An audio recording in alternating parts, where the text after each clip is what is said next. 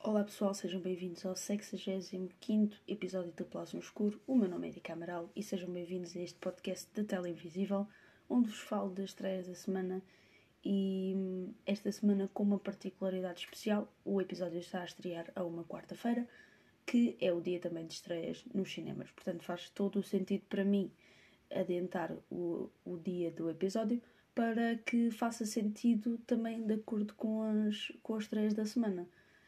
Portanto, preparem-se, bora lá essas estreias da semana.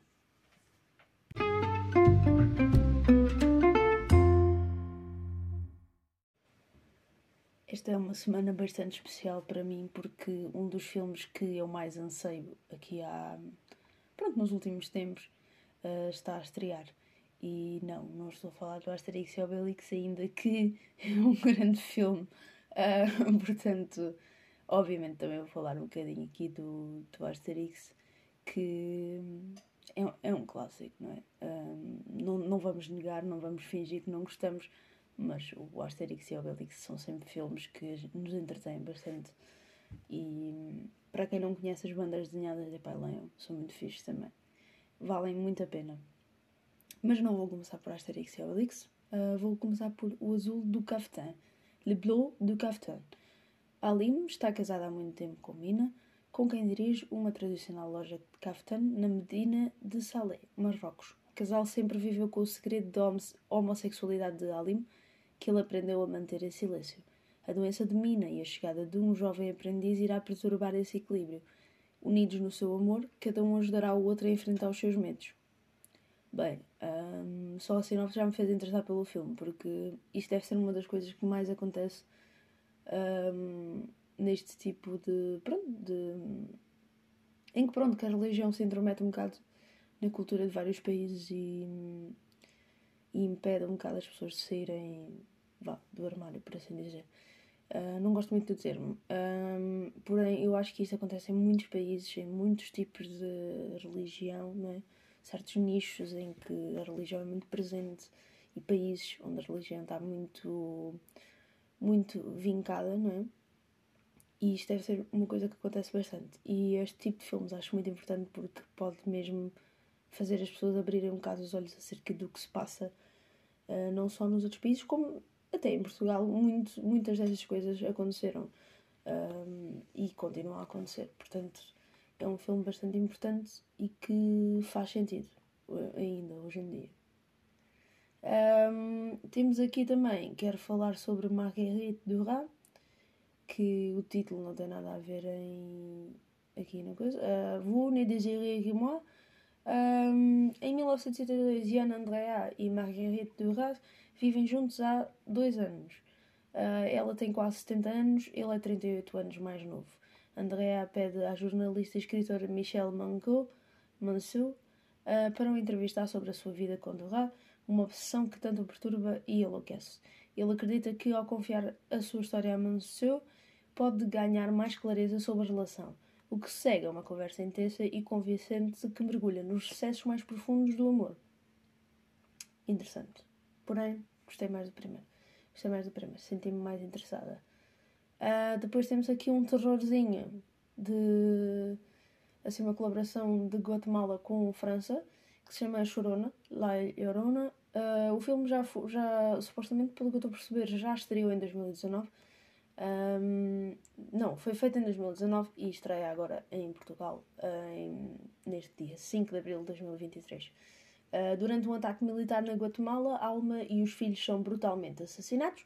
30 anos depois, Henrique Monteverde, o general que ordenou o genocídio do povo, do povo maia, um, é absolvido do crime, Alma regressa ao mundo dos vivos para executar a vingança que a justiça não lhe deu. Eleito o melhor filme em língua estrangeira pela National Board of Review e melhor filme internacional pela Hollywood Critics Association. Vencedor do prémio para melhor filme da secção Dia, Dias dos Autores no Festival de Veneza. Gostei da ideia, tipo, faz muito sentido, porque hum, isto é algo que ainda acontece, continua que ainda acontece, não, cada vez mais acontece, que é hum, Um, tipo, todas estas questões de tribos e civilizações, etc., que continuam a ter uh, imensos problemas, ainda que eles não façam simplesmente nada para que, para que nós, né, nós, os que achamos que somos superiores, uh, fazemos alguma coisa. Uh, simplesmente eles estão a viver na comunidade deles e não, e não fazem mal a ninguém. Pelo contrário, nós fazemos mal, nós somos capitalistas, fazemos mal ao ambiente e eles não. Por isso é, é um bocado contraditório tudo, toda esta rivalidade que existe. E, rivalidade não, este arte de superioridade que as pessoas que não vivem em comunidade têm. Uh, o que é incrível, mas pronto. Isto fica para outros tempos, está bem? Agora sim, Asterix e Obelix, o Império do Meio. Uh, L'Empire de Milieu. Estamos no ano 50 a.C. A imperatriz, a imperatriz da China foi aprisionada após um golpe de Estado conduzido por Deng Xiaoping, um príncipe traiçoeiro, auxiliada pelo mercador fenício Final Tessis e pela sua fiel guarda Mei Wei, a única filha da imperatriz, a princesa Sassvi, uh, foge em direção à Gália para pedir auxílio a dois corajosos guerreiros, Asterix e Obelix. Dotados de força sobre-humana, graças à poção mágica, os dois heróis inseparáveis aceitam de bom grado ajudar a princesa, a salvar a mãe e a libertar o seu país. Assim tem início uma grande aventura a caminho da China. Ao mesmo tempo, César, sedento de novas conquistas, parte também com um poderoso exército rumo ao Império do Meio. Podem já né, uh, esperar sempre coisas incríveis neste, nestes filmes, não é? Portanto, é bom, é, é isso. É, é, o que eu tenho a, a dizer. Uh, o Ibrahimovic faz parte deste filme, fãs de futebol. É só para dizer isto. Tipo, estava a ver aqui um, bem, pelo menos de vozes, pelo que eu percebi. Ok? Mas um, é isso. É isso. É o que eu tenho a dizer. Ah, mas esta semana o grande filme, o grande filme desta semana mesmo é Super Mario, o filme, The Super Mario Bros. Movie. Um, enquanto trabalham numa instalação subterrânea para reparar uma conduta de água, Mario e o seu irmão Luigi, dois canalizadores do bairro de Brooklyn, viajam para um mundo mágico através de um labirinto misterioso. Quando são separados, Mario inicia uma missão épica para se reencontrar com o irmão. Com a ajuda de Toad e com algum treino determinado a governante do reino cogumelo, a princesa Peach, Mario desenvolve o seu próprio poder. Eu estou mega ansiosa para ver este filme, porque uh, o Super Mario fez parte da minha infância, uh, continua a fazer parte da, da minha vida sempre, porque é um jogo incrível e um jogo não, vários jogos, não é? É tipo um franchise todo de jogos de coisas um, que acho que vale mesmo muito muito, muito a pena.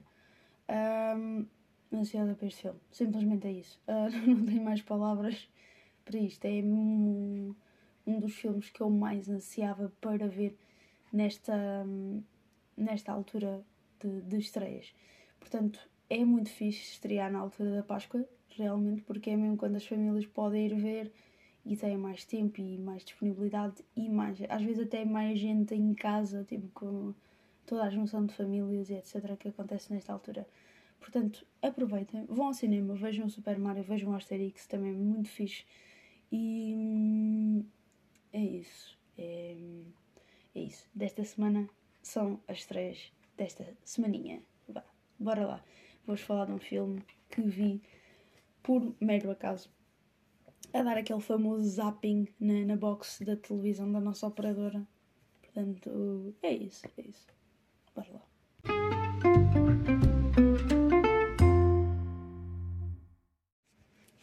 Pois é, eu não vou mentir, eu sou grande fã de filmes com Sylvester Stallone e este género de filmes cheio de ação, cheio de, eh, de coisas que às vezes vocês, muitos de vocês podem considerar super clichê e super filme de domingo à tarde, mas às vezes sabe bem ver um filme destes, porque já disse várias vezes o propósito do cinema é entreter e muito sinceramente os gostos são subjetivos. Um, este é um filme que vos vou falar que hum, tem nos dois papéis principais Sylvester Stallone e Arnold Schwarzenegger. Um, e ainda tem participações de, por exemplo, o 50 Cent, Vinnie Jones, uh, Vincent D'Onofrio, Amy Rand, Sam, Sam Neill, Jim Caviezel, pronto, etc. Ok? Um, este filme é um daqueles típicos filmes, como já disse, de domingo à tarde. É o Plano de Fuga, um, Escape Plan, no seu título original, e conta-nos a história de um tipo. É, há, uma, há um senhor que basicamente uh, ele tem tipo. Ele analisa. Ele, não, ele é colocado em prisões e um, tenta escapar delas um, para tentar perceber quais são os problemas que essas prisões têm. Uh, o que acontece aqui é que ele vai ser uh, enganado e vai ser mesmo realmente preso numa das prisões mais perigosas do mundo. Se virem o filme, vão perceber porque é que é uma das mais perigo perigosas, não, perigosas não, mais difíceis de escapar. Não é, não é ser perigosa, ok? Uh, mas também os criminosos que lá estão não são pessoas uh, que cometeram crimes leves, com certeza, porque, pronto, uh, esta prisão tem uma particularidade muito, muito especial, uh, não vos posso dizer como, mas ela basicamente move-se, portanto é difícil de perceber onde estão, não é? Um, eu não posso mesmo revelar mais nada, porque se não viram, vocês têm de ver este filme, porque é um daqueles filmes mesmo para entreter. Portanto, aproveitem, vejam e prometo que não se vão arrepender, porque é um filme muito fixe. Um, eu fiquei muito contente de o ter encontrado no. No coisa. no. no coisa. enquanto fazia zapping, porque pronto, basicamente eu, eu por acaso.